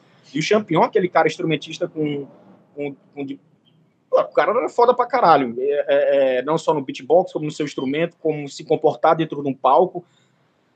E, cara, assim, aí a gente vai falar de coisas que a gente não sabe tanto porque tá nos bastidores. Mas como a gente está falando de algo de se expressar, de pôr para fora, com certeza poderia ter aquele conflito tipo assim, eu quero isso, eu quero aquilo. Não, eu quero isso, eu quero aquilo. E assim, alguém poderia se sair melhor, né? E quem se sai, quem não tem a ideia levada para frente, fica com a ideia guardada para dentro. Essa ideia guardada para dentro, se ela não for posta para fora, ela vai gerar uma coisa chamada frustração e vai começar a ter tretas em um grupo onde eles vão começar a ter que seguir uma ideia mais forte. Tá entendendo? Não estou querendo dizer a melhor ideia, mas a ideia mais forte. Aí o que acontece hoje, hoje em dia, né? Você vai começar a ter mais artistas solos. Porque se nós quatro fôssemos agora criar uma banda, com certeza eu ia ter alguma ideia que um de vocês três não iriam curtir. Mas é com certeza, absoluta. Mas de repente, democraticamente, a minha ideia venceu mas vocês não gostaram nem um pouco, porque vocês estão com outra ideia. Vamos supor que seja o Igor. Né? O que é que o Igor tem hoje? Pode fazer. Pô, vou botar assim minha ideia que a banda não aceitou e vou começar a fazer um trabalho assim. Por quê? Porque hoje a música, não estou dizendo que ela está democrática. Estou dizendo isso. Mas ela se democratizou mais. Né? Ela abriu mais espaço. Voltando a, a, a eu, já mais com a música do que com o Charlie Brown, eu, com 15 anos de idade, você falasse assim, Guilherme, você um dia vai lançar um álbum, vai estar numa banda e vai lançar um álbum. Você quer coisa de doido. Assim, para mim lançar álbum é coisa somente artistas selecionados, um negócio muito eu tô, eu tô produzindo um álbum com a banda que eu toco agora. Tá palpável, tá tendo custo financeiro, de tempo, um de coisa. E é um privilégio conseguir fazer isso. Por isso que eu estou dizendo que a música está democrática. Ela não está democrática, mas ela se abriu mais. O mercado ele se abriu mais. Então, com essa abertura, abre possibilidade de novas ideias, de novas expressões, de novos estilos, que, em conjunto, às vezes era sucumbido. Não, às vezes, por maldade, é porque realmente as pessoas vão tendo suas preferências dentro do conjunto por N motivos. Então, assim, eu vejo dessa maneira, Barreira, o, o motivo disso, né? Do, do da, porque hoje está mais solo. É, eu acho que o Chorão ele fosse vivo dentro desse cenário, eu acho que ele continuaria sendo Charlie Brown. Agora, se você me perguntar se os integrantes da banda eles teriam outro projeto, eu acho que possivelmente sim. Mas o Charlie Brown continuaria com o Chorão. Eu, não sei, eu acho que ele não teria eu acho, né? É muito assim falado do que o cara não está presente. Mas eu acho que ele não teria um, uma banda, o Chorão. Eu acho que ele sempre teria o Charlie Brown. Essa, essa fala final eu concordo com o Guilherme. Ele seria o Charlie Brown. Como ele já era antes de, de, falecer o Charlie Brown. Ele, a galera já tinha saído, ele contratou os caras ali e ele era o Charlie Brown. Agora falando de banda, eu acho muito, muito é, essa visão de que ah, as bandas acabaram. Cara, as bandas não acabaram, elas só não estão na mídia, na mídia, na TV e tal, tá entendendo? Porque é como é, é assim, é, o que é que a mídia faz? Né? Ela aproveita aquilo que tá bombando no momento e exibe. Né? Por que o Linkin Park tocou tanto? Porque estava bombando no momento. Por que o, um, um Mamonas Assassina estava em tudo que era buraco? Porque também estava bombando no momento. Só tinha Mamonas Assassina? Não tinha Mamonas, não só tinha Mamonas Assassina só tinha o Charlie Brown na época do Charlie Brown? Não só tinha o Charlie Brown na época do Charlie Brown. Agora, o que é que acontece? Com a chegada do YouTube, com a chegada da, do, da, dos streamings, né, Spotify e tal, abriu de fato um espaço para várias bandas e várias bandas pararam de, de, se, de, de se fixar com gravadoras. Eles mesmos fazem o trabalho deles independente, independente de qual seja a banda. Tem bandas grandes aí que deixaram a gravadora de lado e estão fazendo sua, sua música sozinhas para postar na, na, nas suas mídias sociais, né? Eu acho que o que é que acontece com as bandas hoje em dia? É muita questão disso, o, o, o visível, o palpável, como o Guilherme falou. Na época do, do Link Park de vocês, tinha uma, tem uma banda paralela que, inclusive, eu escuto até hoje, que ela ainda existe hoje, que era ainda mais difícil de passar na TV União, que quando passava, meu amigo, eu fazia uma festa, que era o POD. Macho, passava aí o Nation na, na TV União, meu amigo, tu quer fazer um cara feliz? Macho, era passar essa mancha, era, era TV no volume máximo, e é isso, e eu ia curtir aquele momento, aqueles 3, 4 minutos, como se não tivesse amanhã. Coisa que eu hoje no YouTube, semana passada, eu tava fazendo isso, eu coloquei um POD para rolar, e aí sabe como é que dá aquela nostalgia, né? Pronto, eu fui escutar todos os vídeos da banda, todo, todos os clipes existentes no YouTube da banda, fui atrás e tal. Eu acho que a gente perdeu muito, na verdade, essa essa essa experiência, sabe? Porque, cara, vamos imaginar, tipo, é, pronto, eu tenho uma, uma banda, eu curto muito uma banda chamada Wolves at the Gate, é uma banda norte-americana e tal, inclusive muito boa, depois eu mando pra vocês. Lançaram uma música nova essa semana. Mas eu já escutei a música. Eu acho que eu já escutei a música umas 10 vezes, mano. Hoje eu já escutei a música. Mas o fato de estar tá tão, tão fácil, tão pegável, você tem de fato aquela experiência, porque eu ainda sou daquele cara. Eu boto meu fone e eu, eu gosto muito da experiência musical. Eu tenho fones bons, com, com graves bons e tal, batidas boas, eu gosto de, de música, eu, tenho esse negócio comigo, sabe? Eu gasto dinheiro com fone de ouvido, com sistema de som aqui de casa, eu gasto dinheiro com isso. Aí, beleza. Mas eu escutei uma vez, caraca, curti, massa. Eu escutei a segunda, logo depois curti. Mas não é a mesma coisa de eu ver o clipe hoje na TV União e eu saber, Deus sabe se lá quando eu vou conseguir ver de novo. Tá entendendo? Porque hoje é muito palpável, é muito simples, mas é, é, é eu acho que é essa experiência que essa geração não vai ter. É, essa experiência não, esse sentimento, não é, nem, não é nem a questão da experiência em si, mas esse sentimento que a geração de hoje não vai ter. Eu digo porque a gente está vivendo isso. Sai um, um, um, álbum novo, independente de quem seja, meu amigo, você escuta a primeira semana, muito, porque você tem essa disponibilidade. Assim que sai, você escuta. Na semana seguinte, você está escutando outra coisa, mano. você já está vendo outra coisa. Passou, passou aquele momento ali. Eu, eu, eu tenho visto muito isso, sabe? Em mim mesmo. Assim, eu, eu tenho visto isso, é uma percepção que eu tenho, porque tem, eu tenho vivido essa, essa, essa parte, sabe? Então, assim, o que é que hoje está na mídia? De fato, rapper e, e, e, cantoras pop, que né, nós temos um, é, eles têm um apelo grande com, com os adolescentes e tal, com esse público mais jovem. Então, é por isso que é tão visada essa questão da carreira solo. Mas não quer dizer que as bandas sumiram, que as bandas acabaram. Eu não vejo dessa forma, não vejo dessa forma. Bom, a gente vai caminhar aqui para uma parte não tão bacana, né? Da, da trajetória do Chorão, que é quando ele é, entra naquele ciclo ali de depressão e consumo abusivo, né? De, de diferentes tipos de droga até, até o suicídio, né? Até chegar o, o, o que infelizmente tirou a vida dele. E isso também é, é obviamente lá para o finalzinho do documentário, né? E aí também está na nossa parte final aqui da discussão.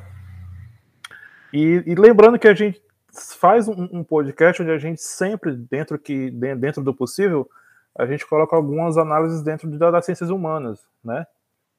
E quando eu vi, cara, o documentário, é, me, me, veio demais a, a, algumas coisas do Zimmel e do e do Bauman, né? Sobre, sobre modernidade. E, e, e é muito louco.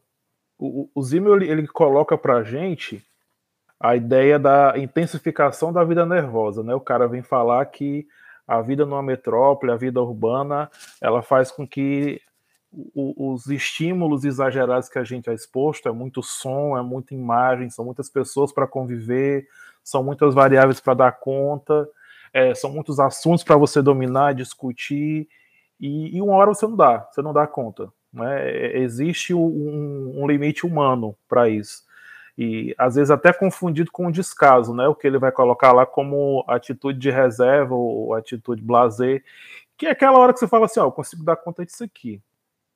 Isso aqui eu consigo dar conta. Dou conta de, desse trabalho que eu desempenho, eu dou conta desse grupo de amigos que eu tenho, eu dou conta dessa família aqui, eu dou conta do, das coisas que eu gosto de assistir, ler, sabe? Mas fora isso eu não consigo. Eu consigo discutir política até tal ponto, mas na hora que você traz para mim uma questão do povo indígena do Xingu, eu já não consigo dar tanta atenção e me preocupar, porque tá, tá longe demais do meu ciclo aqui de, de, de convívio, da minha bolha. E como proteção, eu não vou discutir isso, eu não vou para além do que eu consigo, porque senão eu vou adoecer né? E, e, o Chorão, assim como outras pessoas que, que, passaram muito por essa perturbação, como o próprio Cazuza, o Renato Russo, é, é, o Kurt Cobain, tantas outras pessoas, o, o, Chester também, de você viver num mundo onde a sua cabeça quer abarcar tudo, você precisa falar daquilo ali, você sente as dores do mundo, você quer colocar aquilo ali na sua arte, mas as dores do mundo são dores demais. São as suas, são as do que estão, os que estão ao seu entorno, são as dores de quem você não conhece, e aí você adoece, né? E quando você vive num mundo como esse, e você vive naquele tipo de rotina, né, que o, o Digão coloca muito falando sobre o, o Chorão, né, no documentário, que é você estar tá ali pilhado na estrada, em turnê direto, convivendo mais com a banda e com a produção do que com a sua família de fato, né? Ainda mais sendo uma pessoa que sempre traz família ali na, na música, na fala dele, nos shows, como era o Chorão. E, e isso que, que, esse, que o sociólogo coloca, que o Zimmel coloca, é, eu identifiquei demais no Chorão, cara. É, é, é, muito, muito louco como a gente consegue estar no mundo onde você é reconhecido por produzir demais, né? É, ele sempre fala, olha, o Chorão, ele conseguia em três meses ter 50 composições. O cara tava o tempo todo gravando alguma coisa, com o violão ali perto e tal. Tem um limite, né? Tem um limite. Assim, ó, eu tô produzindo muito porque eu tenho muita coisa, eu tô sentindo muita coisa, tô vivendo coisa demais. Uma hora sua cabeça já não, já não aguenta, né? E é isso que a gente viu. E é assim que a gente acabou perdendo não só ele, como tantas outras pessoas que depressão, mais uso abusivo de droga, mais isolamento, enfim, falta de compreensão de quem está em volta, né?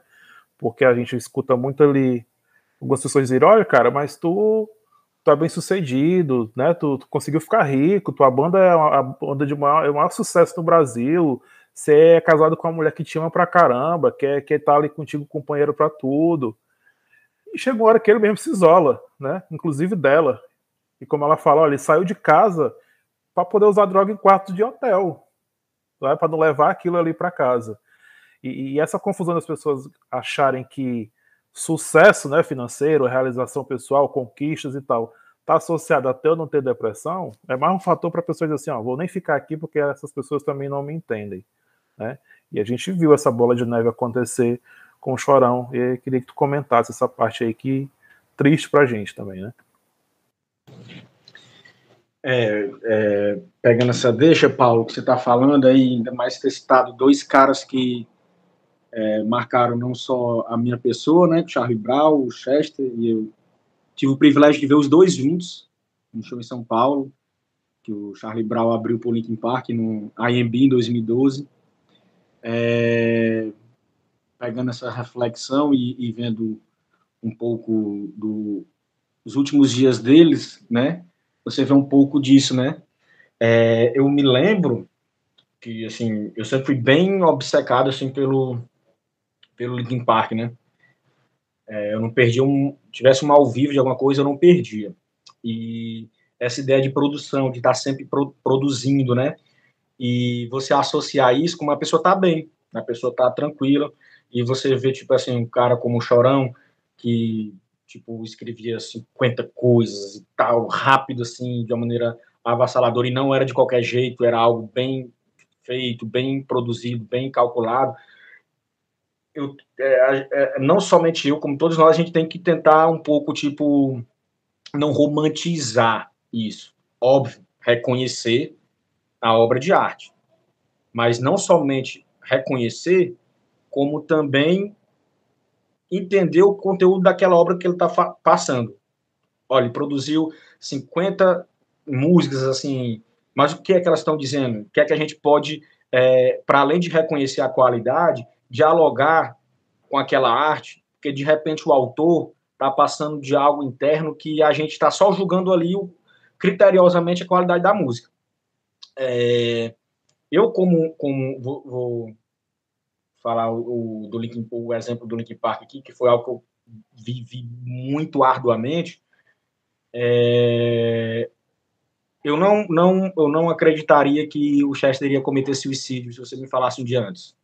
Justamente por isso que tu falou. É, ele, é, os twitters, né?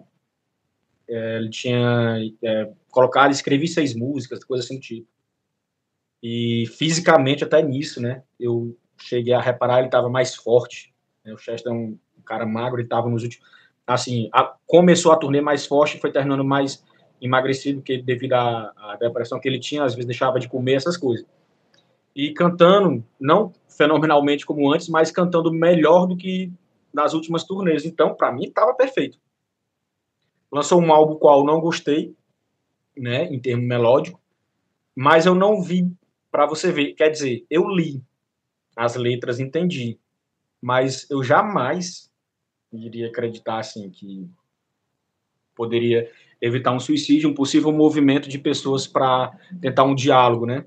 E a gente romantiza de fato isso, né? Com, o Chorão, com Chester, com Kurt Cobain e a, a, gente tem que se desmistificar um pouco disso, não somente disso, como também essa ideia de que o, o, o rock mata as pessoas, né?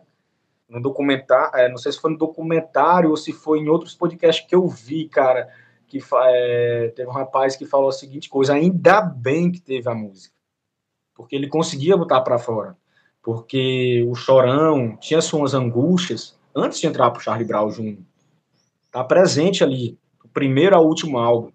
O Chester tinha suas angústias antes de entrar para o Linkin Park. O Kurt Cobain tinha suas angústias antes de, de ter o Nirvana. Elas estão presentes ali desde o primeiro, primeiro momento. É porque talvez aí é, é, uma problemática que a gente tem que levantar até que ponto a gente não está romantizando isso. Até que ponto a gente está lendo e, olha, das dores, ele fez poesia, ele fez arte. Logo, ele é um gênio. Tudo bem mas ele também é um ser humano. Essa poesia, vamos voltar um pouquinho, uma dor. Será que, ei, vem cá, É, você não é só esse cara que está em cima do palco. Vamos conversar. Ah, mas o cara está lá do outro lado. Mas, cara, hoje no mundo virtual a gente consegue é, é, muita coisa, principalmente levantar as, as séries de coisas, de movimento, de juntar pessoas, de fazer entrar em contato, ou de alguma maneira, leva assuntos, sei lá, e que muita coisa poderia ser evitada. Muita coisa poderia ser evitada se talvez a gente sentisse mais até não que a gente não sentisse, né? Porque eu sempre senti, mas aí talvez pelo fato de também falar de algo que está dentro de mim que estou escutando, talvez ficou para mim, me libertou. Mas talvez o cara que salvou a minha vida, eu não tive nenhum cuidado de ter salvado também, porque ele também tá cantando o que ele tá sentindo, tá entendendo? É tipo assim, ele bota para fora o que tá dentro dele, eu escuto, eu me liberto, eu fico, caralho, esse cara descreveu o que eu tô sentindo, esse cara isso e aquilo, e não sei o quê, mas esse cara tá ali. E eu tô aqui feliz porque parece que alguém no, no mundo me entendeu. Mas ele tá ali. Talvez ele também tá querendo ser entendido, né? E talvez falte, talvez não, falta isso, é, é um, é, é, um fato do qual eu não tenho é, tantos critérios assim para provar, mas é algo que a gente sabe que falta, é, chegar até os artistas, vê-los como humanos, como não somente gênios que marcaram a geração, que eles precisam de, em determinados momentos, de ajuda, de atenção, de ser escutado não somente como músico, mas também como pessoa. E eu acho que essa lição ela já vem meio que com exemplos há muito tempo. E esses alguns dos exemplos que a gente dialogou aqui são só alguns deles, né? Porque às vezes a gente tem um amigo com violão que também está expressando suas dores e a gente fica encantado, escuta, vai embora e o cara ficou. Não é somente chorando, Chester. De repente tem um cara aqui na minha esquina, é, canta bem, toca bem, escreve bem, e eu disse, caralho, você é foda. E realmente o cara é foda, eu realmente fiquei impactado. Mas eu, tchau. eu não conversei direito com o que ele escreveu, né? Não é só esses exemplos do Mary Stream, né? Enfim. Cara, é, é, eu lembrei muito na hora que você falou aqui sobre isso, sobre pensar no artista, mas pensar no ser humano é, de uma entrevista que o, o, Renato Russo deu no programa livre ainda para o Serginho Grossman, e, e, que ele fala sobre pais e filhos, né? E que ele fala, olha, onde a gente vai, as pessoas ficam, canta pais e filhos, canta pais e filhos, ele, gente, tem CD novo, com música nova, que é bacana, vão ouvir, porque Pais e Filhos eu escrevi num momento horrível. Ele fala que escreveu Pais e Filhos no momento que ele estava muito mal, e é uma música que fala de desestrutura, que fala de suicídio, e que naquele momento para ele, que já havia superado o momento em que ele havia escrito a música, ele não gostava mais de cantar. Né? Então é o cara ali num programa com plateia, exibido para o Brasil todo, dizendo que se ele pudesse ele não cantaria mais aquela música, porque ao cantar aquilo ali é relembrar um momento que foi pô, super difícil para ele, né? É, o Renato, quando ele escreveu Índios, ele escreveu Índios quando ele tinha acabado de cortar os pulsos. E, e cara, é, é, muito louco, é isso que você está dizendo. O Chester, quando morreu, me, me, causou duas coisas imediatas, assim, dois sentimentos. Um que era assim, é você acompanhar a, a briga que o cara tinha, porque quando você tem depressão, você briga com você mesmo, são duas pessoas tentando ocupar ali a sua mente, e eu fico assim, pô, ele perdeu ele não aguentou. Infelizmente, foi mais forte do que ele, a doença levou ele. Mas ao mesmo tempo eu pensei, eu não posso ir. Porque inúmeras vezes que eu tive esse mesmo sentimento de, de, pô, de deixar tudo para trás, de acabar com tudo, foi a, a letra desse cara, a, a arte desse cara que, que ao colocar o fone aqui, ouvir, pegar a letra, é, é, é entender o que ele está dizendo e sentir a música, e dizer, não, o Chester está brigando para viver eu vou brigar também, sabe? Então, assim, é, é, é justo comigo que, que eu permaneça vivo, é, é, que faça valer a arte do cara. Não é, assim, não é que eu devo alguma coisa para eu colocar essa obrigação em mim, mas ele assim, pô, valeu a pena. Né? O, o cara não, não deixou a vida em vão. Né? O cara foi vítima de uma doença. A gente precisa entender que depressão é doença, como qualquer outra. Né? Você não vai dizer assim: olha, por que, que tu tem por que, que tu tem cálculo renal se tu, se tu vive sorrindo, né? Por que, que tu tem enxaqueca se tu tem uma, uma esposa que te ama? Por que, que tu tem diabetes se tu tem o trabalho dos sonhos? Simplesmente porque é uma doença. Não escolhe quem, quem vai pegar. A depressão é, é a mesma coisa, né? É muito bacana, muito bacana, Guilherme, que você fala. Às vezes tem gente que a gente elogia, tipo, no meu trabalho, é um colega professor que também escreve, escreve muito bem, e de repente eu, eu, eu romantizo isso, né? Pô, cara, fulano, tu parece que tu pega toda essa angústia e transforma em poesia, isso é muito bacana. E aí eu vou para casa e a gente não troca nem o porquê dessa angústia toda, né? Que além da poesia do cara pode pode virar um bate-papo de amigos que, que evite o pior, né? Muito, muito bacana deixar no gravado aqui no episódio essa tua fala. É, o documentário ele começa com Não Deixe o Mate Engolir, né? E finaliza com Não Deixe o Mate Engolir. E eu fiquei pensando, nessa segunda vez que eu assisti, não tinha observado na primeira, eu fiquei pensando: o mar engoliu o, o, o, chorão, assim, e, e, e a letra ela reflete muito essa questão. Ele foi derrotado pela doença, porque pela depressão, porque ao mesmo tempo a mensagem final que o documentário passa é que assim ele venceu de certa forma, né?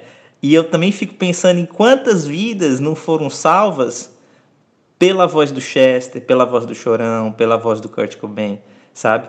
É, então é, é, é, um, é um lance contraditório porque ao mesmo tempo que ele está expressando, eles estão expressando essa dor, é também, como ele mesmo fala, no palco que ele se sente acolhido, né? Então, a arte expressa uma dor, mas essa arte também acaba acolhendo em, em certos momentos, né? É, é, como o Guilherme falou numa entrevista, né, que ele disse, é, que, ele, que ele assistiu.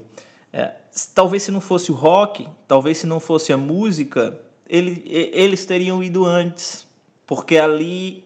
Mas aí tem um, um, um problema que eu levanto, que é sobre a potencialização disso e a apropriação disso pela indústria da música, pela indústria fonográfica. Por quê? Porque a partir do momento que você entra nessa lógica, nesse jogo, e essa vida de rockstar, de popstar, de viagens, shows, entrevistas, né? É, e, e, muitas vezes acaba acaba acaba se, se, é, sendo, se recorrendo ao uso de drogas para uma questão prática também, né, de você se manter acordado, se manter ativo, embora não só, né? E essa questão sobre drogas, sem dúvida alguma, é muito mais complexa, né? É, e eu acho que até o documentário não, não é o central do documentário, mas existem alguns probleminhas ali. É, até que ponto essa indústria ela não, não transforma essa dor em lucro e isso potencializa essa dor? Por quê? Porque ela, ela, ela, ela lucra com essa dor. Então é a, é a música que ele fez num momento difícil que é a música que ganhou maior repercussão e é a música que o público pede e é a música que se ele não tocasse, ele não regravasse, Entende? Então, assim, eu acho que existe também um problema dessa modernidade, é, mas não só pela essa, por essa vida turbulenta, é, mas também porque a nossa vida ela se torna uma vida feita para produzir e para gerar dinheiro, né? o artista não é visto como uma pessoa, mas ele é visto como um, um homem que produz dinheiro. E, e, o documentário transmite: pô, eu tenho uma família para sustentar, eu tenho pessoas que dependem financeiramente de mim. Né? Eu não posso simplesmente dizer chega pessoal, estou cansado, né? Vou parar. N não é tão simples assim, porque essa decisão afetaria financeiramente dezenas de pessoas, né? Então é um negócio envolvido. E, isso não deveria ser naturalizado, né? Não deveria ser naturalizado, muito pelo contrário.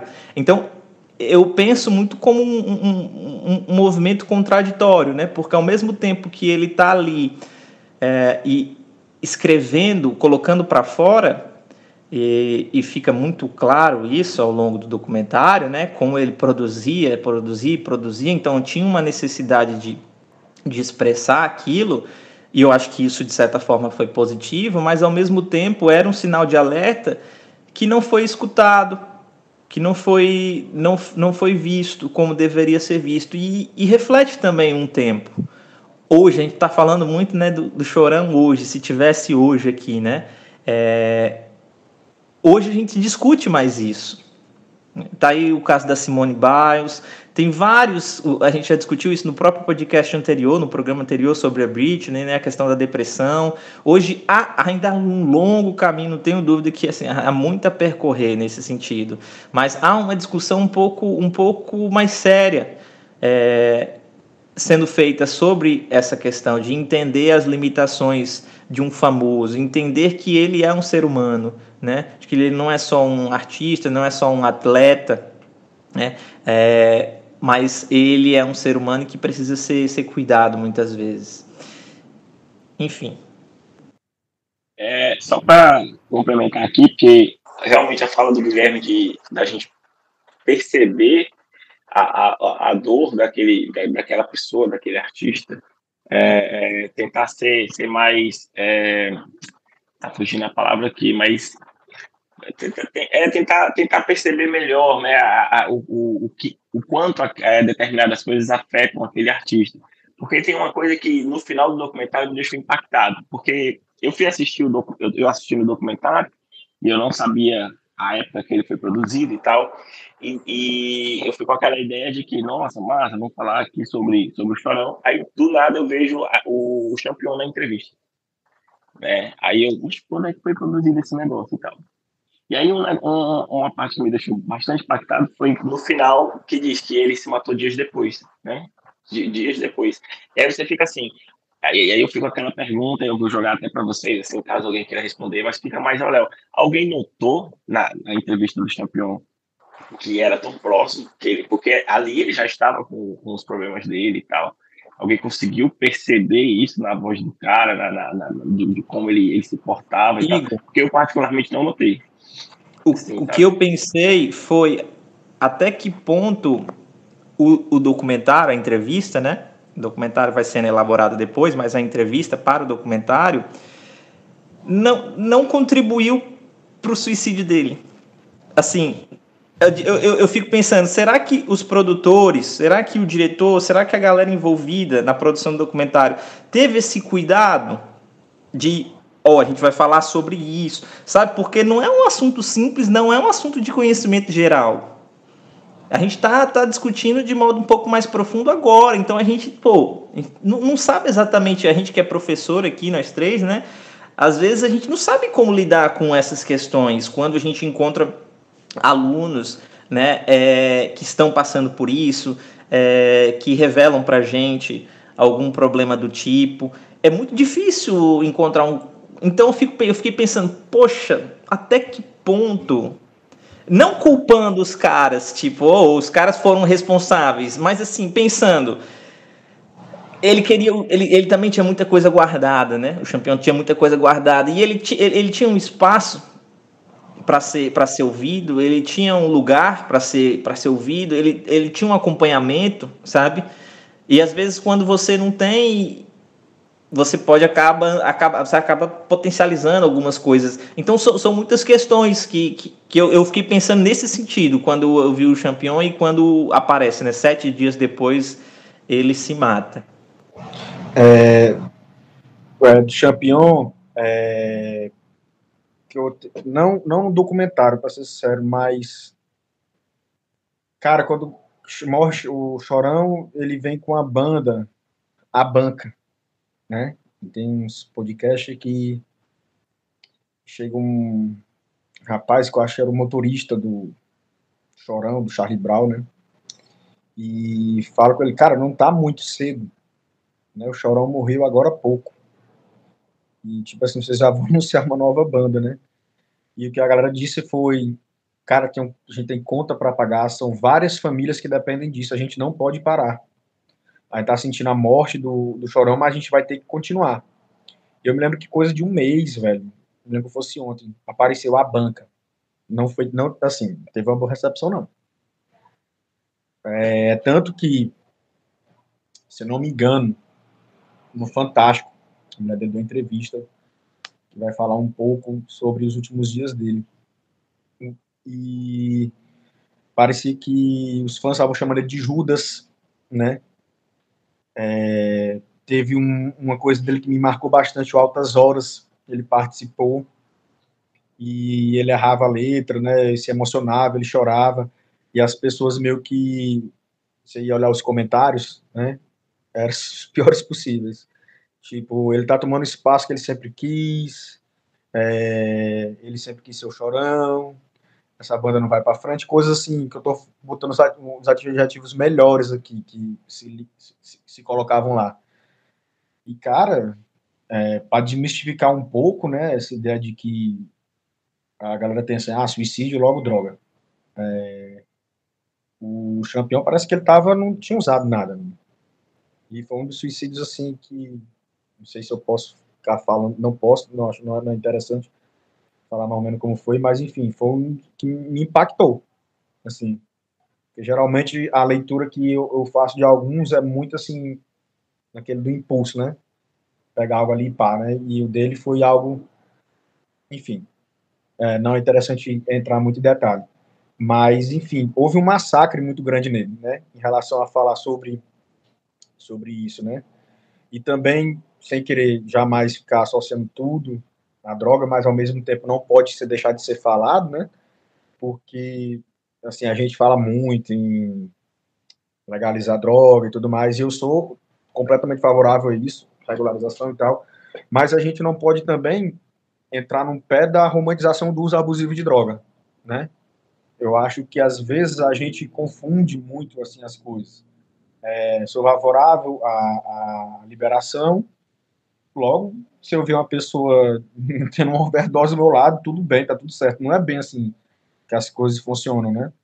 E eu acho que o, o debate sobre o uso abusivo das drogas, né, principalmente no caso do Chorão, ele deve ter, ser feito com responsabilidade também, porque eu não me sinto nem tanto hábito assim a, a falar, mas notoriamente, pelo que o documentário mostrou, né, em diversos relatos, ele estava vivendo um momento abusivo com drogas, o qual esse é, é, não contribuiu com a doença que ele estava.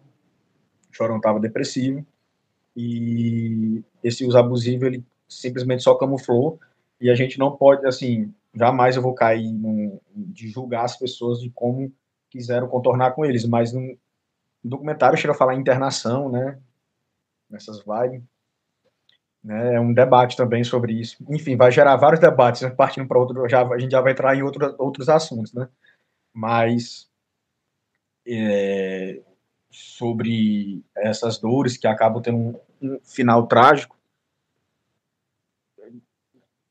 deixa várias deixas assim de, de vários assuntos que a gente pode pode conversar discutir e se aprimorar com, com mais calma né?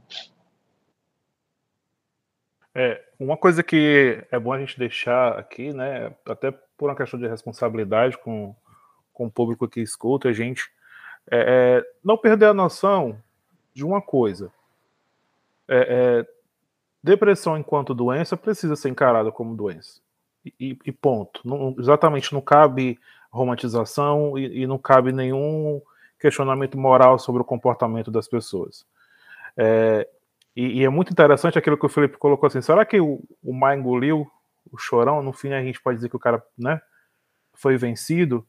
E, e, e, na verdade, se você imaginar, o, o Cazuza fez o que gostava de fazer da vida até o momento em que uma doença oportunista é, é, se aproveitou do, do fato dele ter HIV e ele morreu. Então, assim, até enquanto pôde, ele fez o que gostava. Né? O, o Bob Marley, até o câncer levar Bob Marley, ele fez o que gostava de fazer. Então, assim, você não vai dizer que o Cazuza ou o Bob Marley foram vencidos pela doença que tiveram, né? Foram caras que viveram a sua vida como quiseram viver, coisa que nem todo mundo consegue, né?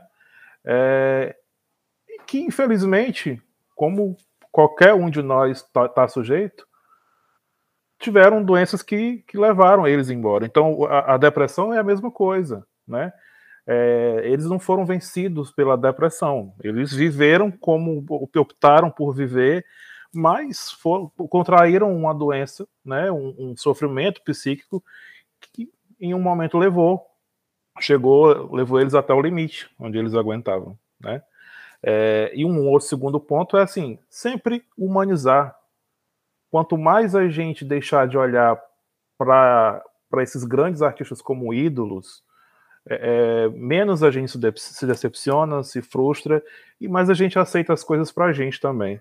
Eu senti a morte do, do, do Chester porque tinha humanizado, sabe? Independente do cara cantor, é, a, a, minha empatia era para com ele, com a pessoa, pelo, pela a, a batalha dele, porque eu entendi o que que era. Quando o Chadwick Boseman morreu, cara, eu não pensei só no Pantera Negra, eu pensei no. Cara, eu chorei a, a, a noite toda, assim.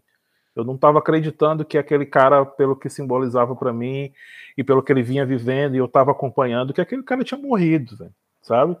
E, e, e, aí você permite que a pessoa erre, que a pessoa descanse, que a pessoa morra, né? Sem que haja cobrança, como o Felipe falou, sem que haja todo um comércio em cima da doença, da morte, do pós-morte, para que alguém lucre em cima disso, né?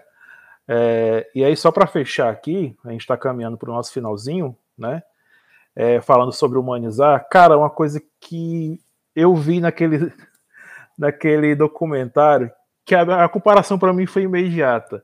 Na hora que eles estão falando de proibida para mim, e você vê aquilo que o Guilherme colocou lá no comecinho, né? É, do cara que escuta Charlie Brown e de repente ele vê que ele é aquele cara também que não sabe como chegar na menina, né? Não sabe o que fazer, não tem nada para oferecer para essa menina, mas eu tô afim dela. E, e, e, e, da relação dele com a esposa. E aí eu lembrei da história lá do É o Amor, do Zezé de Camargo Luciano que o Zezé escreve é o amor para a esposa, né? É, e faz, tem toda aquela história romântica no filme Dois Filhos de Francisco e tal. E tantos anos depois, agora, ele já separado dela, depois do, da possível traição, sei lá, o cara pega, vai a público e diz que nunca falou que escreveu É o Amor para Zilu, para ex-esposa. O cara nega uma coisa que ele passou a história toda contando. E eu tô colocando isso porque, assim, é o Zezé, é o cara que as pessoas colocam como um um padrãozinho de, de comportamento, o cara que compõe músicas belíssimas, o exemplo, o homem que toda mulher quer e tal, e fez o que fez com a própria esposa. Enquanto o Chorão é esse cara que, como o Felipe falou, independente de tocar bem, cantar bem, compor bem, vai ter a galera que vai dizer, é só um malandro, um moleque aí fazendo zoada, né? É um cara que diz que faz rock, mas só faz gritar. E, e esse cara, esse marginal alado aí, o cara que fez uma música que encantou todo mundo, que é proibida para mim, sem romantização, sem conto de fada, sem nada. Mano. É um cara de vida torta que encontrou uma menina mais louca ainda que topou entrar nessa com ele. E isso é muito real. Isso, é, isso sim é, é, muito pé no chão, sabe? E, e, isso é humanizar o artista. Mas é isso. O, o Guilherme, suas considerações aí para a gente finalizar o nosso encontro. Cara, que foda, velho. Já tá estamos aí nas considerações finais, né? é, o papo, o papo fluiu a ponto que eu esqueci do que está acontecendo para além das paredes aqui do quarto que eu estou. Então, foi algo muito construtivo, assim, é, tocou meu coração de diversas maneiras, assim como a arte do Chorão, o diálogo com vocês sobre ele, sobre o tempo, sobre uma memória afetiva da época. Meus olhos eles encheram de lágrimas minha mente encheu de reflexões e tocar nesse assunto, voltar no tempo, ver como que a gente está hoje, o que é que a gente pode aprender com, essas pessoas que tiveram uma importância enorme, né? Mas que também foram pessoas, então também cometeram seus erros, né? Não são somente aqueles ídolos intocáveis, né? É, foi maravilhoso, foi é, construtivo, imagino eu que será construtivo, imagino que será construtivo para quem irá escutar também. É, me senti muito muito útil esse final de tarde aqui com papo com vocês, aprendi muita coisa, revi muita coisa, me emocionei com muita coisa. E estou aberto aí a qualquer outro convite aí, a qualquer outro assunto para a gente continuar nesse crescimento aí, parabenizar e como eu sempre falo quando eu, eu sempre falo que eu gosto de reconhecer meus privilégios e esse final de, de tarde foi um dos grandes privilégios que eu, que eu vivi, essa, esse começo de semana e possivelmente da final de semana. Eu acho que será o meu maior privilégio. Valeu, viu, galera? Obrigado Bom, mesmo. Privilégio nosso, cara. Privilégio nosso, assim, gratidão mesmo. Igor, e aí, meu Igor? Cara, é, é sempre um prazer estar com vocês, né, aqui conversando. De fato, a gente fica assim, nossa, vamos gravar uma horinha. Aí quando vai dar duas, três horas de gravação, porque o papo sempre é muito bom. Os convidados, a gente tem acertado bastante todos os convidados. O Guilherme aí, show de bola também. E é, é o só com, com, com aquela de sempre, né? Assim, segue a gente no Instagram, é, segue o Guilherme também. Com, começa a escutar o, o Vovocast aí. É, a, a, galera que torce o Ceará, não só, só o pessoal do Ceará, mas quem curte futebol também. É, e para quem se existe esse ser humano que nunca escutou Charlie Brown, corre lá na sua plataforma de streaming e, e escuta Charlie Brown que você tá perdendo, viu? Se existir esse cara, vai escutar que você tá perdendo. Valeu, valeu, Igor. Felipe, sua lapada final. Não, depois dessa fala do Guilherme, eu vou dizer o quê? eu me senti totalmente contemplado e faço das palavras dele as minhas. Agradecido a todos pelo momento, pela troca de ideias. Foi muito bom. Espero que o pessoal escute, mas se não escutar também, eles que estão perdendo. Abraço, pessoal. Satisfação sempre. Humilde pra caramba. Gente, assim, foi um prazer realmente assim, é, é, é, passar esse tempo com vocês. Vou deixar meu último recado e eu vou pegar esse gancho que o, o Guilherme coloca dos privilégios. E é quem eu sou, é o que eu estudo no momento e não dá para passar por esse episódio e por esse documentário sem apontar isso. Existe assim, adoro o Chorão, me emociono com o Chorão até hoje, é, senti e sinto a morte dele sempre. É, mas a gente está falando de um personagem que, se a gente for pensar em privilégios, é, ele, ele precisa deixar de existir o privilégio, a gente precisa, quando eu falo de humanizar, colocar isso para todo tipo de pessoa. Porque o poder ser um eterno garoto, um eterno menino, é, principalmente dentro do rock, é um privilégio branco, né? E assim, para quem não está vivendo, vocês estão me ouvindo, né? Sou eu, Paulo, negro, aqui. e é, é, estudo sobre isso, é, é, é, tento me aprofundar sobre masculinidades negras. E uma coisa que eu observo é como há sempre uma justificativa muito fácil. Assim, gente, é do rock. Você ser agressivo, você socar alguém, você empurrar alguém, xingar, falar palavrão, é dele. Ele era assim. Eu concordo, gente, eu concordo plenamente. Eu conheço tantas outras pessoas também que por coisinha de nada a reação é, é exacerbada, tá? E aqui não é nenhum julgamento, nenhum, sabe, nada de valor em cima do comportamento do chorão. É dizer que outros artistas, que às vezes são do funk, que às vezes são do pagode, que às vezes são do rap, e que também são estouradões, é, sempre é levado, ou, ou na maioria das vezes, a, a, o ser estourado, o ser agressivo, falar palavrão, ser violento, é levado pro, tá vendo? É isso que um homem negro é. É perigoso, é violento. Entende? Não há uma justificativa de que, ah, gente, isso é coisa do funk. Não, isso é coisa do, do rap. Mas existe, isso é coisa do rock. Tá? Então, assim, você que está nos ouvindo aí, compreenda esse recado final, porque a gente, como eu falei, tem uma, uma responsabilidade com quem nos ouve, e nós somos um podcast que está relacionado sim, à discussão de ciências humanas e sociais com os temas que a gente trabalha. Então, sempre que puder bater nesse martelo, eu vou dar, eu vou bater aqui, tá? Mais uma vez agradecendo a participação do Guilherme, participação aí do, dos nossos amigos aqui de podcast. Como disse o, o, o Igor, nos siga no Instagram, Compartilhe aí com as pessoas que você conhece é, o nosso Discute, tá? E para quem não conhece o trabalho do Guilherme também vai conferir, tá? Chega lá no YouTube, canal Pod Vovocast, tá? Como o Igor disse, independente de você ser vovô ou não, você pode ser leão, pode ser ferrinho, vai conferir que, que coisa de qualidade a gente gosta de ver, independente do, do que a gente torce, tá? É, se também não conhece o trabalho do Legado de Sofia, procura no Instagram também, procura no, no YouTube que você já vai ver. Um, inclusive, eu já vi um clipe hoje bem, bem bacana, né? Com, com, com o Lioba no clipe, não, nem, nem sabia que o cara tava participando. Eu, ixi, Lioba aí. Então, galera, curte aí também é, o trampo aí do nosso convidado. Foi um prazer e até a próxima. Falou!